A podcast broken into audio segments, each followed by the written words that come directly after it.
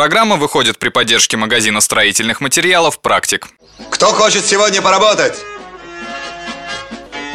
Карьер песчаный, два человека. Огласите весь список, пожалуйста. Песчаный карьер, два человека. Уборка улиц, три человека. Есть снаряд на строительство жилого дома. Операция «Ремонт».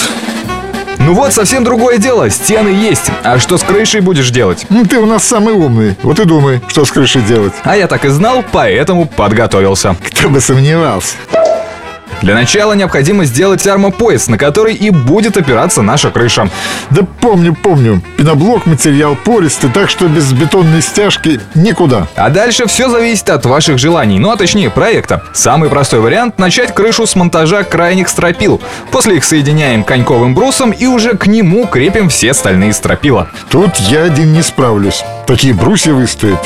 Хе-хе. Конечно, помогу, а заодно и соседа зови. Работа-то тяжелая. Кстати, удобнее уже по крайним стропилам, как по направляющим, выложить фронтоны из газобетона. Да все понятно, дальше уж сам разберусь. Делов-то. Жалко, второй этаж маленький будет. Мой дорогой друг, нет ничего проще. Если перед установкой крыши выложить рядов 6 блоков, у вас получится полноценный мансардный этаж, который не обязательно сразу отделывать. Главное утеплить.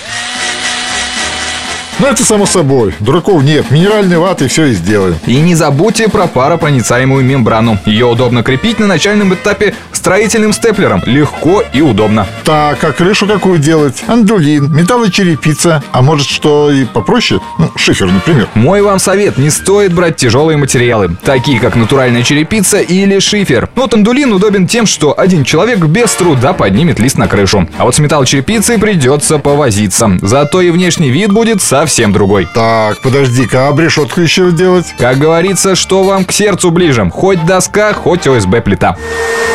Это все, конечно, замечательно. Но что-то боюсь я туда лезть. Высоковато. Как говорится, кто не рискует, тот не пьет шампанское. Но в нашем деле первое и самое главное – безопасность.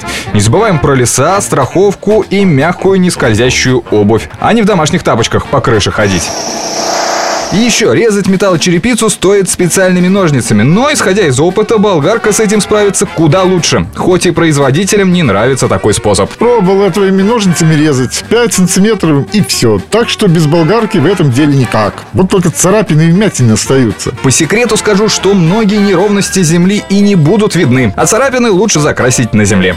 И откуда ты все знаешь? Вроде не работаешь, а только командуешь. Работа у меня такая, а ты не отвлекайся, давай на крышу лезь. Да лезу, лезу. caso.